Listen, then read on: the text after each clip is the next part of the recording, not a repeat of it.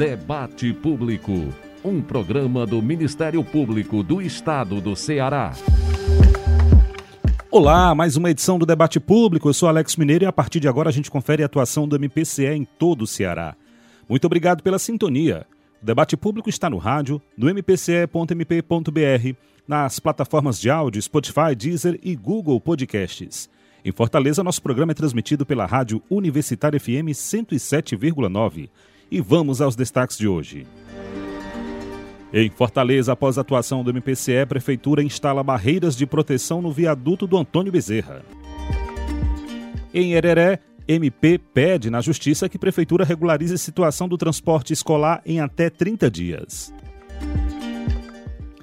Em Santana do Acaraú, MPCE firma TAC com Prefeitura para proibir estábulos, granjas e pocilgas na zona urbana do município. Ministério Público realiza ciclo de lives sobre adoção de crianças e adolescentes. E na hora do debate, a atuação do MP nos processos contra a administração pública na área da saúde. Nosso entrevistado de hoje é o promotor de justiça e secretário executivo das promotorias da Fazenda Pública, Amsterdã de Lima Ximenes. Direito à saúde é um direito fundamental. A partir daí, o seguinte, é a obrigação do Estado atender. E o direito à saúde, ele é o que? Universal. Ou seja, ele é para todos, independente da condição financeira, independente se eu sou nacional ou estrangeiro. Daqui a pouco, na hora do debate, a gente continua a conversa sobre a atuação do MP nos processos contra a administração pública na área da saúde. O debate público também pode ser feito por você. Adicione o nosso WhatsApp na sua lista de contatos DDD 85 99997 9431. DDD 85 999979431. Mande mensagem, grave áudios, diga seu nome e sua cidade. Nosso e-mail é o imprensa@mpce.mp.br. E claro, também estamos nas redes sociais. No Instagram e Twitter, siga arroba MPCE oficial. O Facebook é Ministério Público do Estado do Ceará, tracinho oficial. Ministério Público do Estado do Ceará, tracinho oficial. Pelos nossos canais você participa do debate público e fica por dentro das principais ações do Ministério Público do Ceará. Vamos juntos que o debate público já está no ar. Debate Público. O MP estadual promoveu hoje pela manhã no auditório da Procuradoria-Geral de Justiça em Fortaleza um evento sobre o processo de escolha dos membros dos Conselhos Tutelares 2023. O momento foi voltado exclusivamente para membros dos 184 Conselhos Municipais dos Direitos da Criança e do Adolescente, que compõem a comissão especial responsável pela organização e condução do processo de escolha dos novos conselheiros. O objetivo foi orientar sobre o pleito que ocorrerá no dia 1 de outubro de 2023 como destaca o promotor de justiça e coordenador do Centro de Apoio Operacional da Infância e da Juventude, Lucas Azevedo. Orientações pelo Tribunal Regional Eleitoral aos CMDCAs, que são os Conselhos Municipais de Direitos de Criança e Adolescente, como eles devem utilizar as urnas eletrônicas nesse processo, quais são os protocolos que devem ser atendidos, quais são os procedimentos que devem ser realizados para que a gestão do processo de escolha em cada município se dê da forma mais eficiente e mais eficaz possível. É uma reunião de natureza eminentemente técnica que visa qualificar a gestão daqueles que são responsáveis por todo o gerenciamento do processo de escolha. Essa gestão, no, no caso específico do processo de escolha dos novos conselheiros tutelares, ela é feita em cada município por comissões especiais que são criadas no âmbito de cada um dos conselhos municipais de direitos das crianças e dos adolescentes em cada município. O MP estadual, por meio do Centro de Apoio Operacional da Infância e Juventude, CalPIGE, vem incentivando os cearenses a integrarem os conselhos e a participarem do processo de escolha dos novos conselheiros tutelares. Em 1 de outubro de 2023, os brasileiros escolherão os novos conselheiros tutelares. O Conselho Tutelar desempenha papel crucial na garantia dos direitos de crianças e adolescentes no Brasil, atuando na defesa desse público em casos de violência, negligência, exploração, entre outros. Para ser conselheiro tutelar em sua cidade é necessário cumprir requisitos mínimos: ter 21 anos, possuir ensino médio completo, morar no município há pelo menos um ano e apresentar comprovante de experiência profissional ou voluntária na área da criança, adolescente e da família. Além desses pontos, cada município poderá ainda criar outros requisitos para a escolha dos concorrentes aos cargos nos conselhos tutelares. Os próximos conselheiros atuarão durante um período de quatro anos, 10 de janeiro de 2024 a 10 de janeiro de 2028.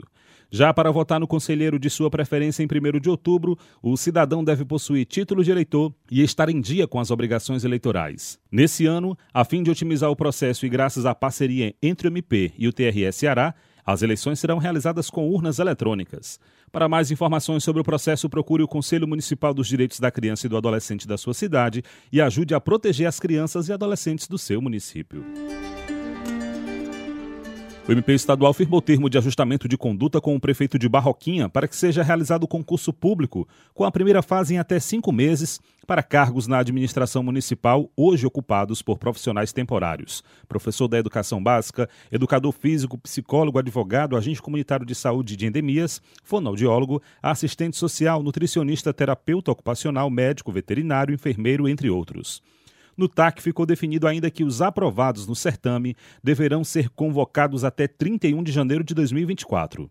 Conforme o promotor de justiça Rodrigo Causavara, nenhuma razão fundamentou a contratação temporária dos profissionais por parte da Prefeitura de Barroquinha, já que não foi apontada pela administração municipal a necessidade temporária e excepcional para que as contratações fossem feitas. Diante disso, a Prefeitura se comprometeu a não fazer novas contratações temporárias sem comprovação de necessidade excepcional. Em caso de descumprimento do TAC, multa diária de 5 mil reais a ser revertida para o Fundo Estadual dos Direitos Difusos, o FDID. E em Fortaleza, após a atuação do MPCE, a Prefeitura instalou barreiras de proteção no viaduto do Antônio Bezerra. Os detalhes com o repórter Emerson Rodrigues. Após a atuação do MP estadual através do programa Vidas Preservadas, a Prefeitura de Fortaleza instalou barreiras de contenção no viaduto da Avenida Mister Hall, no bairro Antônio Bezerra. Desde 2021, o MP discute o tema com órgãos públicos e parceiros da iniciativa privada, com o intuito de prevenir quedas, acidentes e caso de suicídio em pontes e demais viadutos, como reforça a promotora de justiça Karine Leopécio. O Ministério Público e o Vidas Preservadas entende como importantíssima a colocação dessas barreiras de proteção no viaduto da Antônio Bezerra, ali na Misterral, haja visto que era um local que tinha muitas precipitações e muitas tentativas de suicídio, e esse mecanismo ele será bastante importante na política de prevenção ao suicídio aqui na cidade de Fortaleza.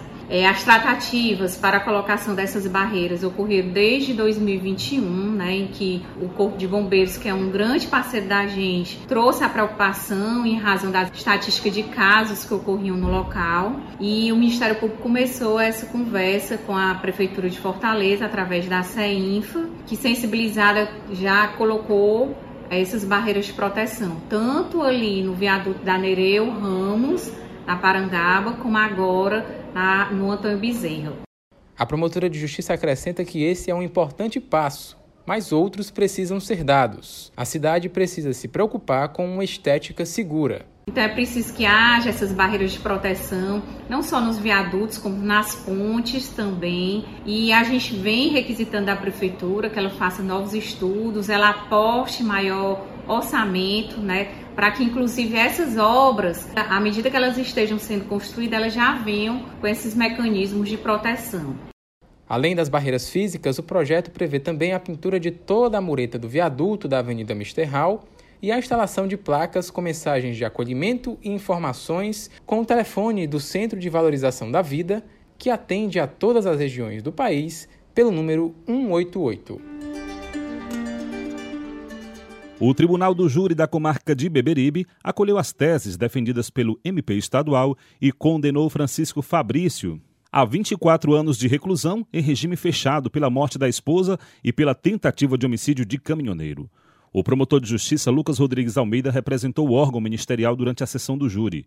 De acordo com a denúncia do MPCE, na manhã do dia 16 de julho de 2022, na localidade de Sucatinga, no município de Beberibe, o sentenciado matou a esposa pauladas e logo depois jogou seu veículo contra uma carreta dirigida pelo caminhoneiro, que transportava combustível na rodovia CE 040. O motorista tentou evitar a colisão desviando a carreta, mas Francisco Fabrício, de maneira intencional, provocou a batida.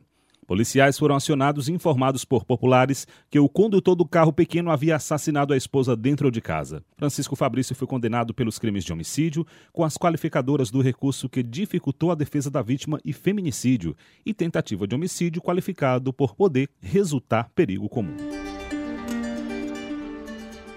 O MP estadual realiza a terceira jornada do Núcleo de Defesa do Idoso e da Pessoa com Deficiência. O evento será dia 12 de maio, das 9 da manhã ao meio-dia, no auditório da Procuradoria-Geral de Justiça, que fica na Avenida General Afonso Albuquerque Lima, número 130, Cambeba, Fortaleza. Os interessados no evento que será aberto ao público devem se inscrever por meio do link cursos.mpce.mp.br será a terceira de nove jornadas que acontecerão durante o ano. A terceira edição contará com a palestra Políticas de Cuidado à População Idosa, entre a persistência familista e a responsabilidade do Estado. Na ocasião, também haverá o lançamento do livro Associativismo no Ministério Público Brasileiro e a Defesa dos Direitos de Pessoas Idosas e Pessoas com Deficiência, de autoria do promotor de justiça Alexandre Alcântara, que é secretário executivo das Promotorias de Justiça, da Defesa do Idoso e da Pessoa com Deficiência. A obra aborda as políticas públicas no campo das pessoas idosas e pessoas com deficiência no Brasil. A jornada tem como objetivo promover reflexão e debate sobre temas relevantes no âmbito dos direitos humanos da pessoa idosa e da pessoa com deficiência, além de proporcionar um intercâmbio de experiências entre profissionais em formação e já experientes das áreas do direito, psicologia, saúde, educação, pesquisa e outros. O MP estadual ajuizou ação civil pública em desfavor da Prefeitura de Hereré para que regularize a frota que presta serviço de transporte escolar no município. Os cinco veículos devem se adequar ao que prevê o Código de Trânsito Brasileiro, sendo submetidos à inspeção do Detran Ceará. A promotora de justiça Vandisa Azevedo reforça a atuação do MP diante das condições precárias do transporte escolar em Hereré. O Ministério Público tem trabalhado em prol da população do município de Hereré. Recentemente, nós ajuizamos uma ação civil pública em face do município pelas precárias condições do transporte escolar Recentemente, houve um incidente envolvendo uma Kombi que realizava o transporte escolar, onde ocorreu um princípio de incêndio, colocando em risco a vida dos alunos. Graças a Deus não aconteceu um mal maior. Em decorrência desse incidente, o membro do Ministério Público fez uma vistoria nos veículos, solicitou a atuação do Detran para verificar as condições do transporte. O relatório do Detran concluiu que nenhum transporte contratado pelo município de Areré obedecia às regras legais para a realização de transporte escolar, obedecia às regras de segurança. Em razão disso, o Ministério Público emitiu uma recomendação à senhora prefeita para que ela regularizasse o transporte escolar do município no prazo de 60 dias, tendo ainda cinco dias para se manifestar se acataria os termos da recomendação. Ocorre que decorreu o prazo de 60 dias e de cinco dias e sem, um, sem nenhuma manifestação do município de Hererê. Após esse prazo ter decorrido, foi que o município se manifestou pedindo dilação de prazo. Não falou se acataria os termos da recomendação, um total descaso para com a população, pelo que nós também já tivemos, após isso, já com a ação prestes a ser ajuizada, tivemos um outro incidente envolvendo um outro transporte escolar. E aí achamos por bem ajuizar a ação civil pública, já que a administração municipal não atendeu os termos da recomendação emitida e não está proporcionando às crianças e adolescentes do município de Areré as condições mínimas de segurança no transporte escolar. A ação civil pública requer ainda que a Prefeitura dê mais informações sobre os recursos repassados ao município através do Programa Nacional de Apoio ao Transporte Escolar e do Fundef, no período de 2020 a 2023, especificando meses, valores e aplicações.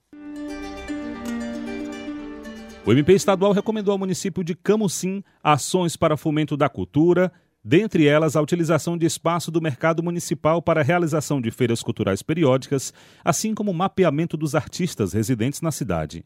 O promotor de justiça Rodrigo Causavara destaca que o foco é incentivar a efetivação do direito à cultura para a população camucinense. O Ministério Público do Estado do Ceará, por meio da sua primeira promotoria de justiça de Camusim, observou, através de notícias de fato que foram encaminhadas à promotoria, que não havia qualquer incentivo ou atuação da Secretaria da Cultura Municipal para promover a cultura no município de Camusim. Portanto, marcou-se uma reunião com a secretária da cultura de, da cidade, bem como ao averiguar que não havia um mapeamento dos artistas que existiam na cidade, o promotor de justiça titular realizou a listagem destes artistas, através de reuniões nas associações dos artesãos, na Academia de Letras da cidade, com a reunião de músicos e cantores, para que houvesse a listagem desses artistas. E assim fosse possibilitada a implementação de uma feira cultural para não só fomentar o turismo da cidade, mas também fomentar o direito à cultura que é previsto em sede constitucional e legal, bem como o incentivo a esses artistas para que se perpetue o fomento da cultura e o incentivo a esse tema tão importante na cidade de Camusim.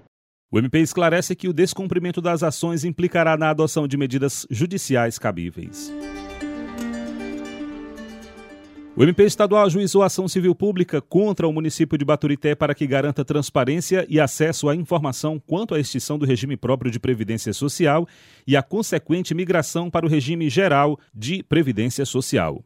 O promotor de justiça Antônio Forte destaca a ausência de informações claras e necessárias para o servidor público e a população em geral no município sobre a previdência municipal. Quanto se tinha de valor arrecadado para fins de previdência, o que foi feito com o valor, quem faz a gestão do fundo remanescente. Expedimos uma recomendação para que o Poder Executivo desse transparência dessas informações dessa transparência dessas informações, mas infelizmente o município se manteve omisso e ante essa situação, o Ministério Público entrou agora com uma ação civil pública para que o município torne, traga à população, traga aos servidores municipais as informações relacionadas à previdência do município. Esperamos que o Poder Judiciário acolha o nosso pleito e a lei seja observada em Baturité. O MPCR requeriu ainda que a Justiça determine a aplicação de multa diária de 10 mil reais em caso de descumprimento do pedido ministerial. Segundo o MP estadual, o trabalho pela transparência pública tem o objetivo de ampliar os mecanismos de fiscalização por parte da sociedade dos recursos públicos e garantir a devida e efetiva aplicação. O Ministério Público realiza ciclo de lives sobre adoção de crianças e adolescentes. Os detalhes com a repórter Júlia Fraga. O Ministério Público Estadual promove um ciclo de transmissões ao vivo referente ao projeto Minha Cidade, Meu Abrigo. Os encontros são transmitidos através do Instagram do órgão ministerial, MPCE underline oficial, abertos ao público e fazem alusão ao mês de adoção comemorado em maio. O promotor de justiça e coordenador auxiliar do Centro de Apoio Operacional da Infância e da Juventude, Dairton Costa, destaca que, dentre as formas naturais de enfrentamento da questão do abandono social, existe a adoção. Neste ciclo de lives, o Ministério Público do Estado do Ceará estará apresentando à sociedade em geral uma série de políticas públicas alternativas à institucionalização de crianças e adolescentes. Crianças estas encontradas em situação de abandono familiar Dentre tais políticas estão o acolhimento familiar e a antecipação de tutela adotiva. Acolhimento familiar e antecipação de tutela adotiva são ferramentas de ação social a partir das quais famílias já constituídas, sindicadas e reconhecidamente capazes de cuidar de crianças em situação de abandono familiar são chamadas a acolher em suas casas estas crianças. Com isso, retiramos tais crianças da invisibilidade perda de identidade que sofrem nos abrigos e as colocamos dentro de famílias acolhedoras, onde terão um nome concreto, um lar concreto, uma casa concreta, enquanto seus processos judiciais se resolvem. No caso dos pretendentes à adoção, em havendo a destituição do poder familiar da criança acolhida, esta já pode de imediato ser adotada, antecipando-se assim todo o processo de vinculação afetiva. Em não havendo a destituição do poder familiar, a criança volta para o seio de sua família natural, e a família de pretendentes à adoção viveu então a experiência de cuidar de uma criança em tempo integral, antecipando assim o seu aprendizado de cuidados básicos em relação ao filho que já já virá. As lives serão realizadas até 31 de maio, sempre às quartas-feiras, às 7 da noite. O público-alvo é a população em geral que tenha interesse pelo tema, com foco nos profissionais da área, estudantes e grupos de apoio à adoção. A programação completa está no site mpce.mp.br. E o MP estadual discutiu nesta segunda-feira direitos dos idosos durante atendimento em instituições bancárias e financeiras em evento no município de Quixadá. Os detalhes com a repórter Rebeca Noleto. O MP estadual promoveu nesta segunda-feira o evento de abertura do projeto Todos pelos Idosos. O encontro aconteceu no Centro Universitário Católica, a Unicatólica, no centro de Quixadá.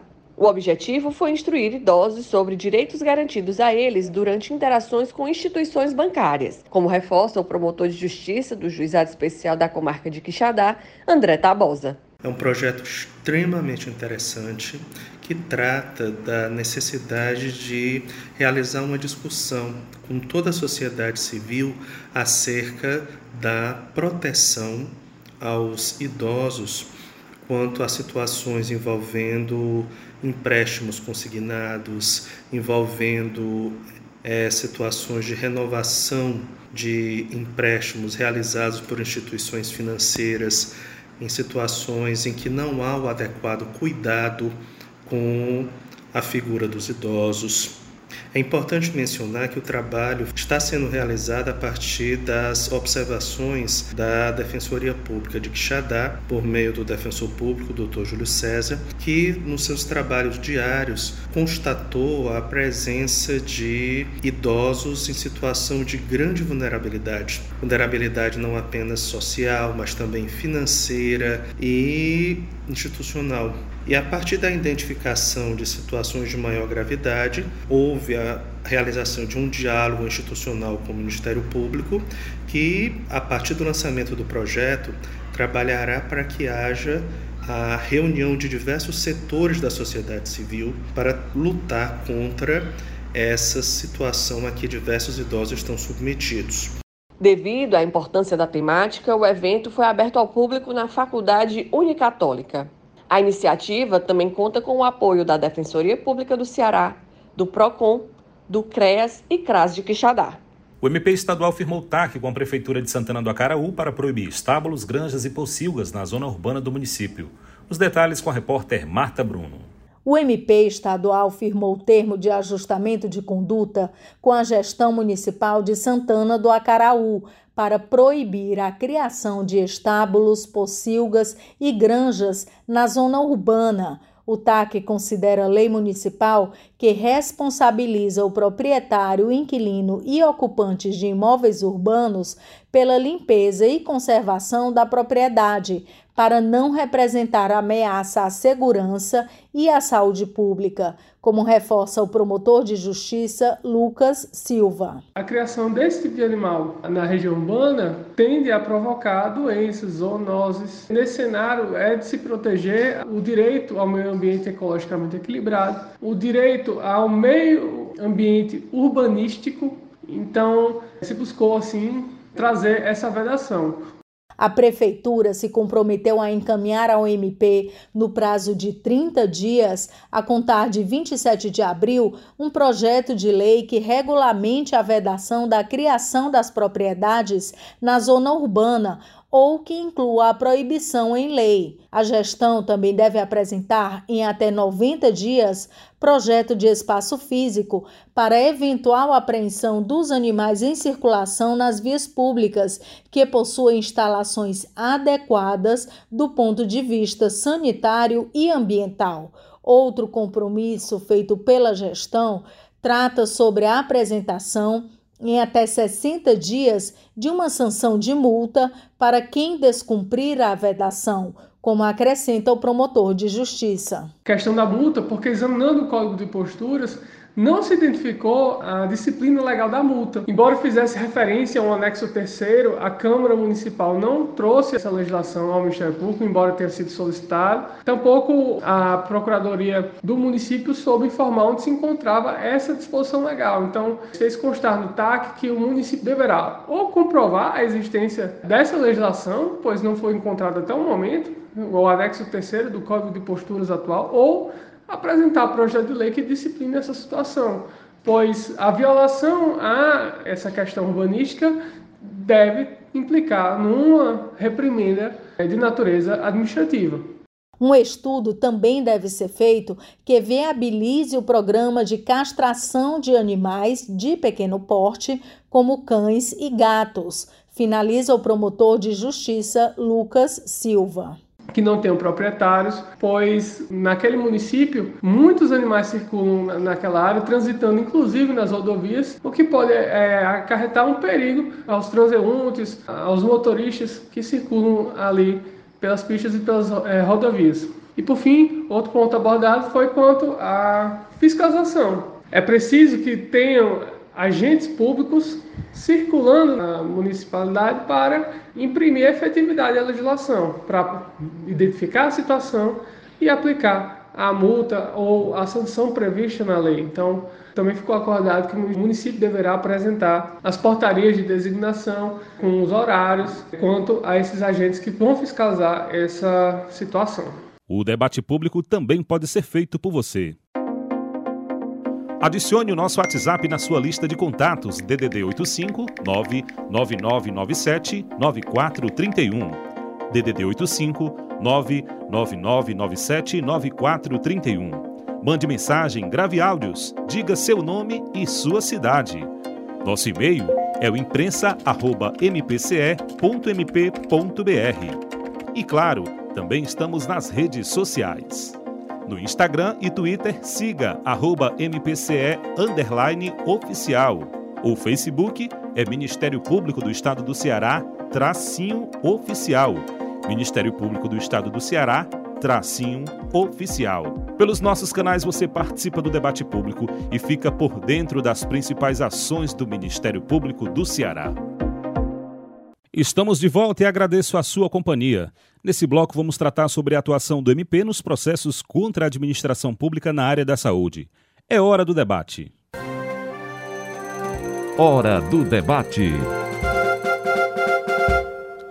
E já está aqui com a gente o promotor de justiça e secretário executivo das promotorias da Fazenda Pública, Amsterdã de Lima Ximenes. Nosso tema é a atuação do MP nos processos contra a administração pública na área da saúde. Doutor Amsterdã, seja bem-vindo ao debate público. Obrigado.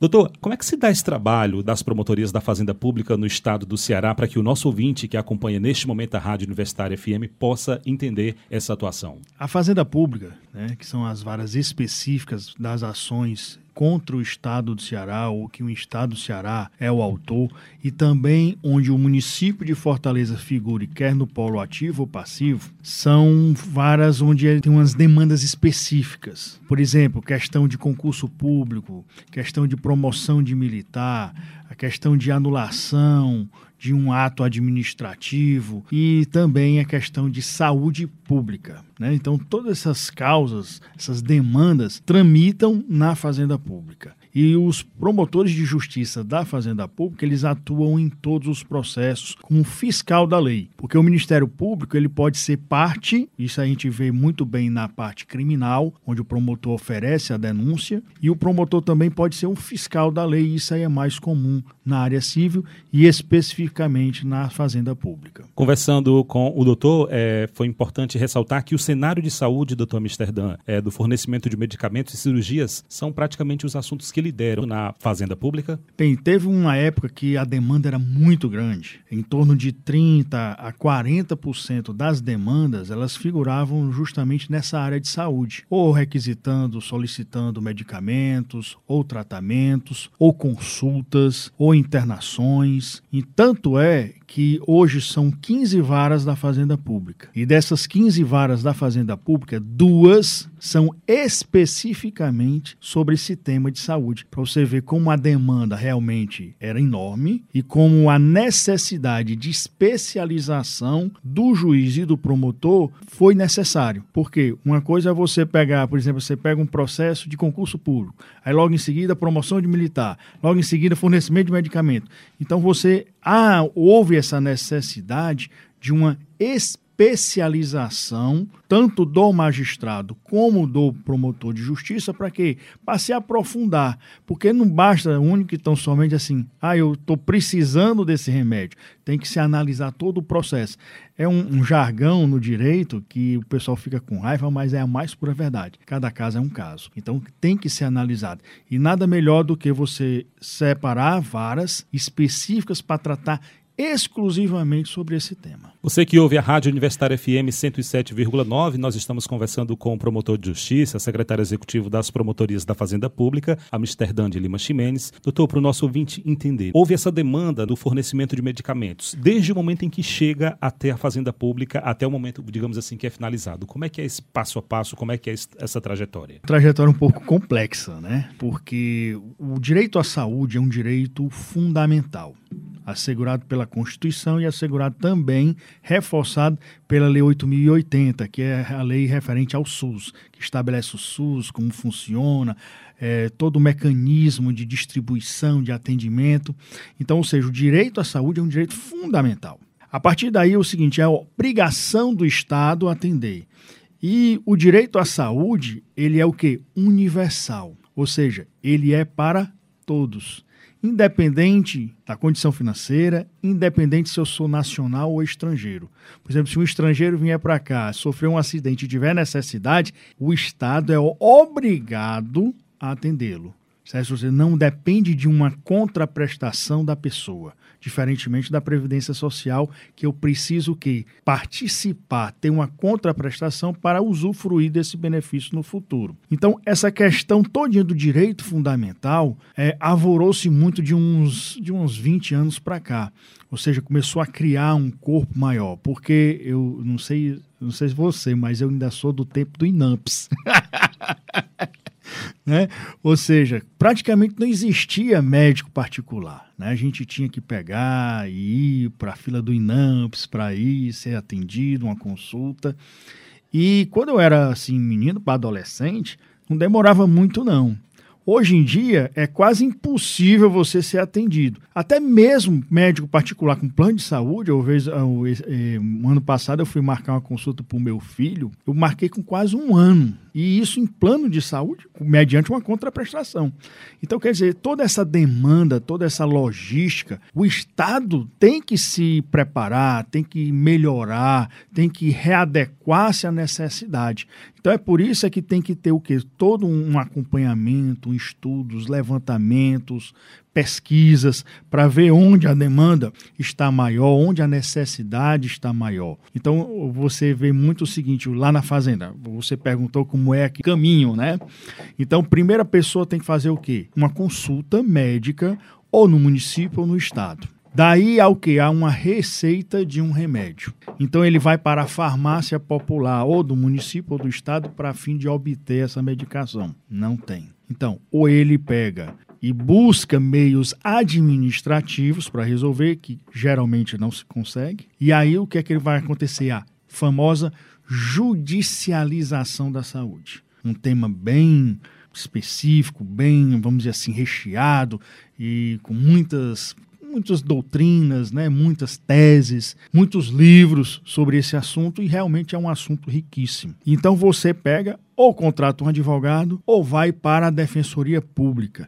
Defensoria pública é o quê? Pessoas preparadas, concursadas, capacitadas, pagas pelo Estado para atender aqueles que realmente não dispõem de condições de contratar um advogado. E aí o que é que acontece? Ajuiza-se uma ação. E essa ação vai para onde? Para uma dessas varas específicas da saúde. Aí o que é que acontece? Aí vai para o promotor, para o promotor analisar a situação, analisar o caso. Muitas vezes o que é que acontece? Pegando especificamente, às vezes eu já peguei casos lá que a pessoa pega e pede um medicamento. Só que a receita é de um médico particular. O Supremo já entendeu que para o quê? Para ter essa necessidade, essa obrigatoriedade do Estado atender a esta necessidade daquele medicamento, tem que haver um receituário de um médico do SUS e não um médico particular. Então aí o que acontece? A pessoa já tem que ter um receituário de um médico do SUS para que o Estado realmente tenha aquela obrigação de fornecer aquele medicamento. Tem alguns medicamentos que estão ou não estão na lista do Rename, certo? E aí é uma complexidade um pouco maior. É, quando o não está na lista do Rename, mas a autorização da Anvisa, vamos seguir. Um medicamento, para ele ser colocado no mercado, ele tem que ter autorização da Anvisa. Se ele tiver autorização da Anvisa, ele pode ser colocado no mercado. O Estado, o SUS, o Ministério da Saúde, ele faz o que? Uma lista Rename de medicamentos.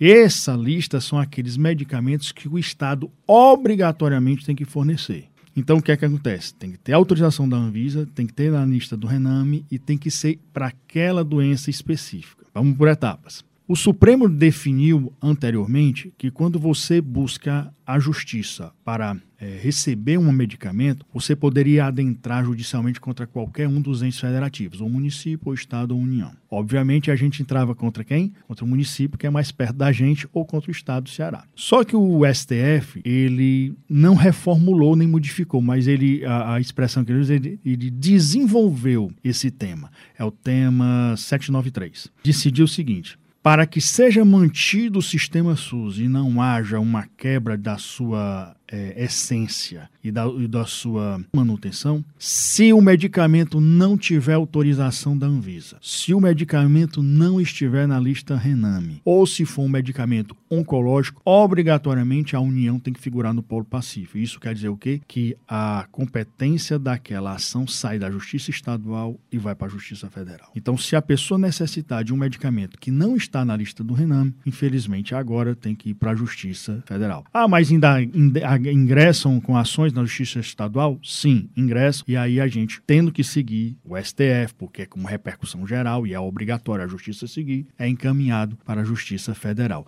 Mas então é todo esse complexo aí, porque às vezes as pessoas pegam e dizem assim, ah, mas demora muito. É porque cada caso é complexo e não existe só aquela ação. Por exemplo, na vara em que eu estou, são 4 mil processos né, dos mais variados temas e necessidades. E é por isso que o advogado, quer particular ou quer o defensor público, ele faz geralmente um pedido de tutela, tutela antecipada, e o juiz analisa e geralmente, dependendo do caso, concede. Que às vezes, por exemplo, é um medicamento vital, que ou a pessoa toma ou a pessoa piora da situação ou vem até mesmo a óbito. Então, realmente, a justiça já concede antecipadamente para que esse medicamento seja fornecido pelo ente público. E é importante é, a gente ter essa conversa, doutor Amsterdã, para a gente poder enxergar e entender a importância do Ministério Público nesse processo, né? Na questão, como o doutor explicou, desde o momento em que se vai a uma consulta médica, recebe um atestado e vem todo esse processo, muitas vezes doloroso, né, para o paciente, saber que existe o um Ministério Público aqui na ponta, intermediando e agindo, né, para que essa, esse direito aconteça, né? Com certeza, em toda a vida a gente pega e analisa o processo e às vezes o que é, são casos em que a gente vislumbra que poderia e deveria até se, ter sido concedido uma tutela antecipada e não foi. E a gente já intervém nesse processo assim, excelência, nesse caso aqui, no papel, claro, né? nesse caso aqui, demonstrando isso, isso, isso, estando configurados todos os requisitos necessários, há necessidade da concessão da tutela antecipada para o fornecimento deste medicamento, né? Porque o, o, a questão da saúde, a, a gente foca muito no medicamento, mas tem o medicamento, tem a consulta, incrível que pareça, pedido de consulta né? Internação, transferência de UPA para um, uma UTI ou para um leito hospitalar e outros pedidos como cadeira de rodas, colchão, aquele colchão casca de ovo, é, um fornecimento de, uma, de, um, de um atendimento multidisciplinar. Então, quer dizer, olha a complexidade que existe de, de pedidos, de causa, de demandas nessa área de saúde. Quando é possível resolver pelo município e pelo Estado, doutor, a gente consegue apontar um grau de resolutividade dessas ações? Eu, eu uso muito as palavras da doutora Vanja Fontinelli, né, que foi promotora, procuradora e hoje é desembargadora. Quando já a gente tem que judicializar é porque todas as tratativas preliminares resultaram infrutíferas. Ou seja, temos uma demanda grande? Temos, mas nós também não, pomos, não podemos assim negar que há um atendimento. Então a gente vê os atendimentos, o fornecimento de medicamentos. Eu, eu, eu conheço pessoas que recebem medicamentos, certo? Tranquilo, numa boa, sem nenhum problema.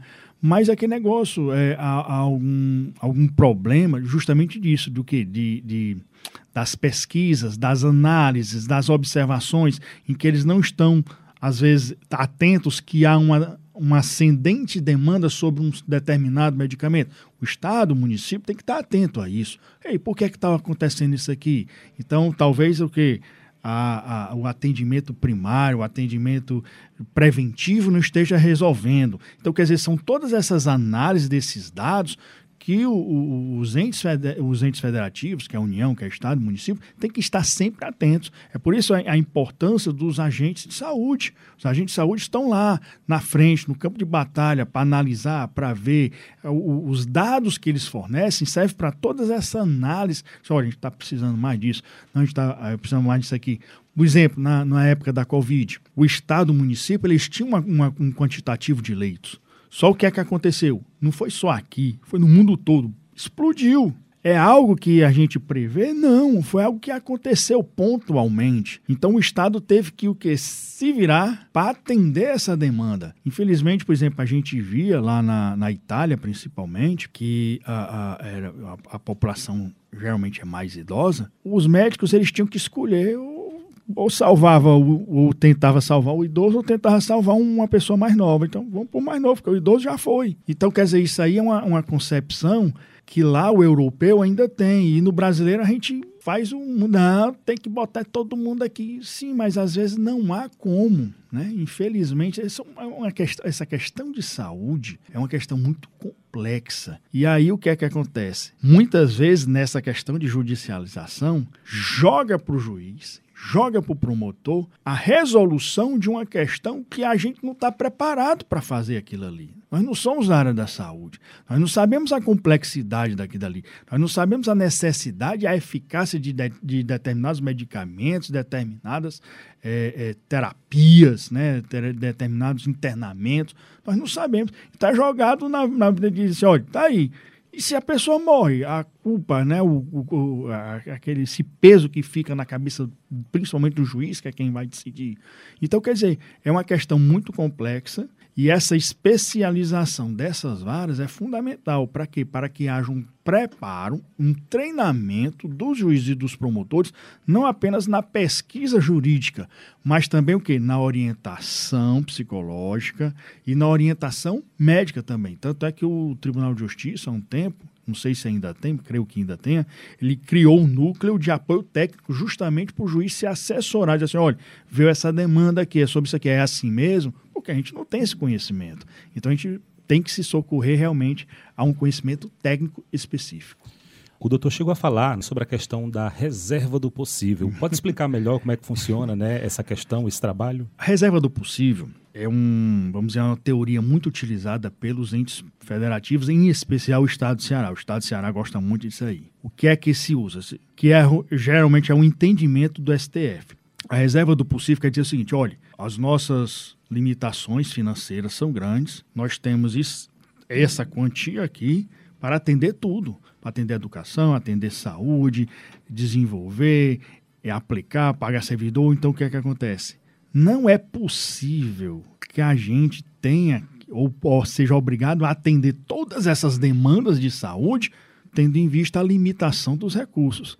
Então eles alegam que a reserva do possível seria o quê? um, um empecilho, um impedimento financeiro para atender aos direitos sociais, que nesse ponto seria a saúde, que é um direito fundamental. Certo? O Supremo Tribunal Federal ele entende a reserva do possível nessa concepção de uma limitação financeira, mas ele não acata. Eu disse, não, tem isso não. É, algum, tem um doutrinador, que eu me falha a memória o nome dele agora, que ele diz o seguinte: a reserva do, do possível ela não é possível. Porque o Estado, ele é ilimitado. Porque se é, ele é quem é, tem a chave do cofre, então ele pode pegar e aumentar a arrecadação para aumentar as reservas para ir aplicar. É bem interessante esse posicionamento dele. Só que essa, esse tema reserva do possível, ele tem uma origem no direito alemão. E o direito alemão, ele não tem nada a ver com a limitação financeira ou limitação orçamentária. Ele tem a ver com o quê? Com a razoabilidade do indivíduo pedir ou receber aquilo que ele busca do Estado, da sociedade. Ou seja, a sociedade tem ou não tem o dever de atender aquilo dali. É razoável? Ou seja, é um outro viés. Né? Só que no, no Brasil a gente gosta, às vezes, de, de inventar e de deturpar. Né? Então é o seguinte: a, a, a teoria da reserva do possível original ela tem a ver com o quê? Com o atendimento, o pleito é razoável ou não? E não com a limitação orçamentária. Aí a gente começa a adequar. Não, a pessoa pega e pede uma cadeira, é, motor, é uma, uma cadeira para pessoa com deficiência elétrica, motorizada. Então vamos lá. Aí o Estado pega e diz: não, reserva do possível, eu não tenho condições de atender, vai que todo mundo pede. Primeiro, nem todo mundo vai pedir, só algumas pessoas. Agora vamos utilizar essa reserva do possível na concepção original dela. É razoável que uma pessoa com necessidades específicas pleiteie uma cadeira? É razoável. Agora, é razoável que essa cadeira seja elétrica ou ela pode ser convencional? Não, convencional. Então tá vendo aí a diferença entre o verdadeira, a verdadeira essência da teoria da reserva do possível, vindo do direito alemão, da teoria da reserva do possível abrasileirada, né? mas os entes públicos eles se arvoram disso aí, de limitação financeira. E o STF, graças a Deus, entende que não, não é um argumento que deva ser é atendido. Quando se fala em saúde pública, doutor, é, na cabeça do cidadão ele quer a garantia do atendimento, né? A garantia daquela necessidade de ser atendida. Exato. Aí o que é que acontece? A pessoa diz assim, não, a saúde é um direito, saúde está na Constituição, é um direito fundamental, eu tenho que ser atendido. Tá certo, você tem que ser atendido. Todos nós temos que ser atendidos. Agora, é razoável o seu pleito? O que é que você quer? O que é que você precisa?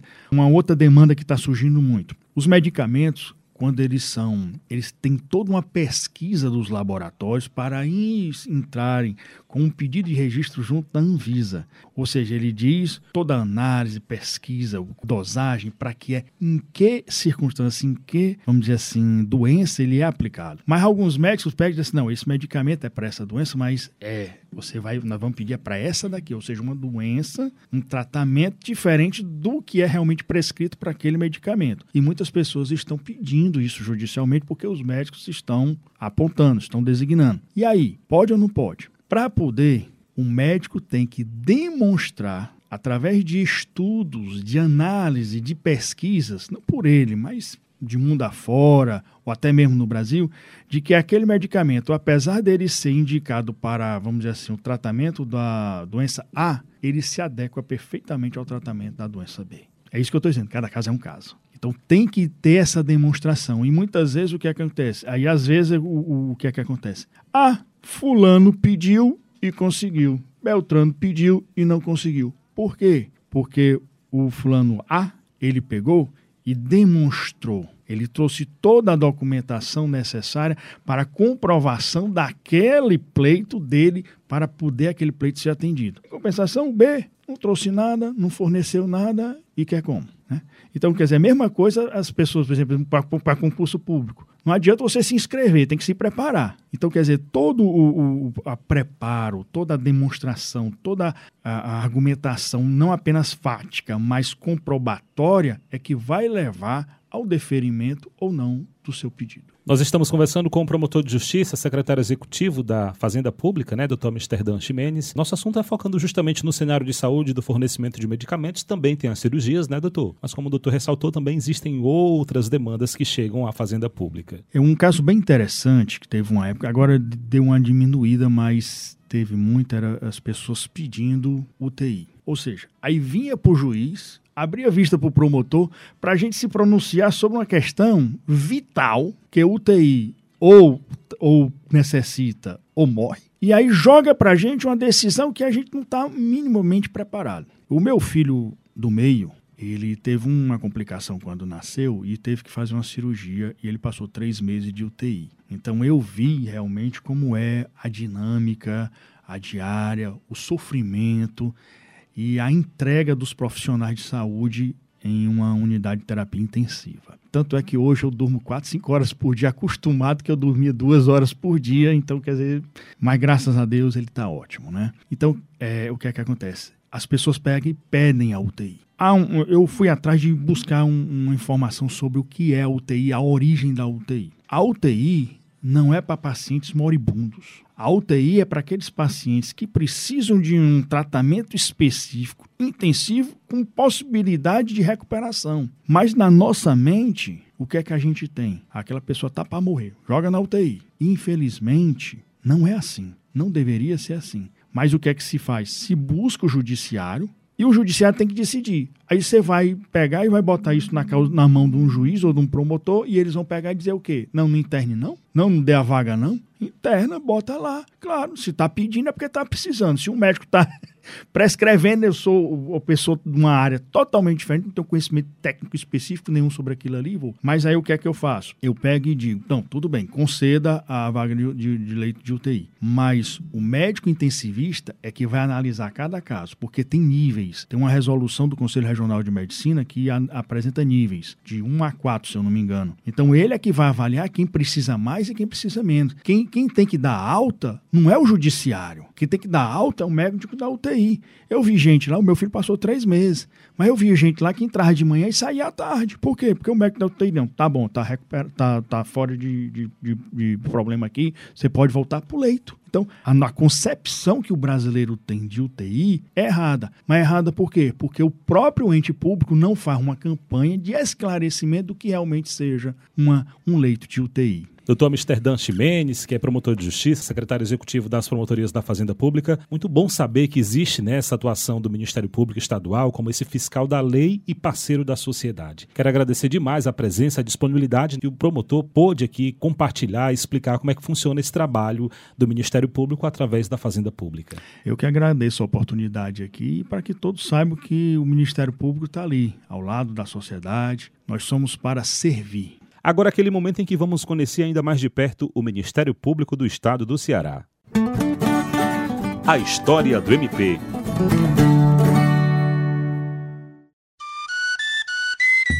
Olá, tudo bem? Sou Lucas Pinheiro, historiador. Toda semana vamos nos encontrar por aqui para falar sobre os fatos que marcaram a história do Ministério Público do Estado do Ceará. No dia 13 de maio de 1888, o Brasil aboliu oficialmente a escravidão, após séculos de exploração do povo negro.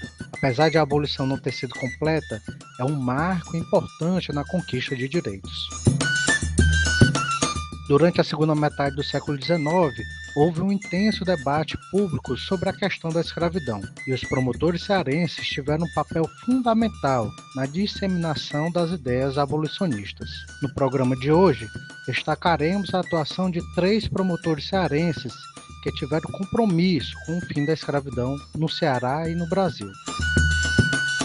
O promotor público de Fortaleza em 1839, Pedro Pereira, exerceu a função por alguns anos e, em 1850, foi eleito deputado provincial. Apresentou, enquanto parlamentar, diversos projetos que tratavam da liberdade dos filhos das escravizadas e da emancipação progressiva. Seus projetos serviram de base para aprovação, anos depois, da Lei do Ventre Livre.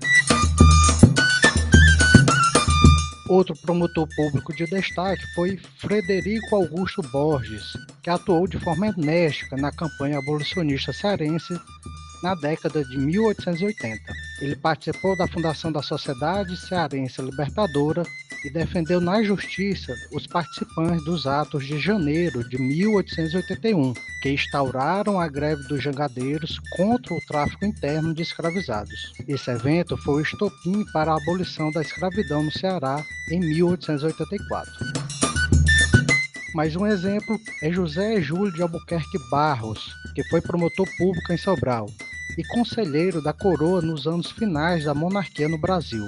Ele assinou, junto com a princesa Isabel, a Lei Áurea, texto que formalizou o fim da escravidão. No entanto, apesar da Lei Áurea ter concretizado a abolição do sistema escravista, ela não reparou os danos causados à população negra. Problemas como o racismo e a desigualdade ainda são presentes em nosso país. Por isso, mais do que nunca, é importante reforçar a atuação do Ministério Público do Estado do Ceará na defesa de uma sociedade mais igualitária e justa. E aí, gostou dessa história? Na próxima semana tem mais. Espero você. Obrigado ao historiador Lucas Pinheiro por mais uma participação aqui no debate público. E lembre-se, a atuação do Ministério Público do Estado do Ceará você acompanha através do mpce.mp.br. Muito obrigado pela companhia e até o nosso próximo encontro. Debate Público, um programa do Ministério Público do Estado do Ceará, em parceria com a Rádio Universitária FM, Fundação Cearense de Pesquisa e Cultura e Universidade Federal do Ceará.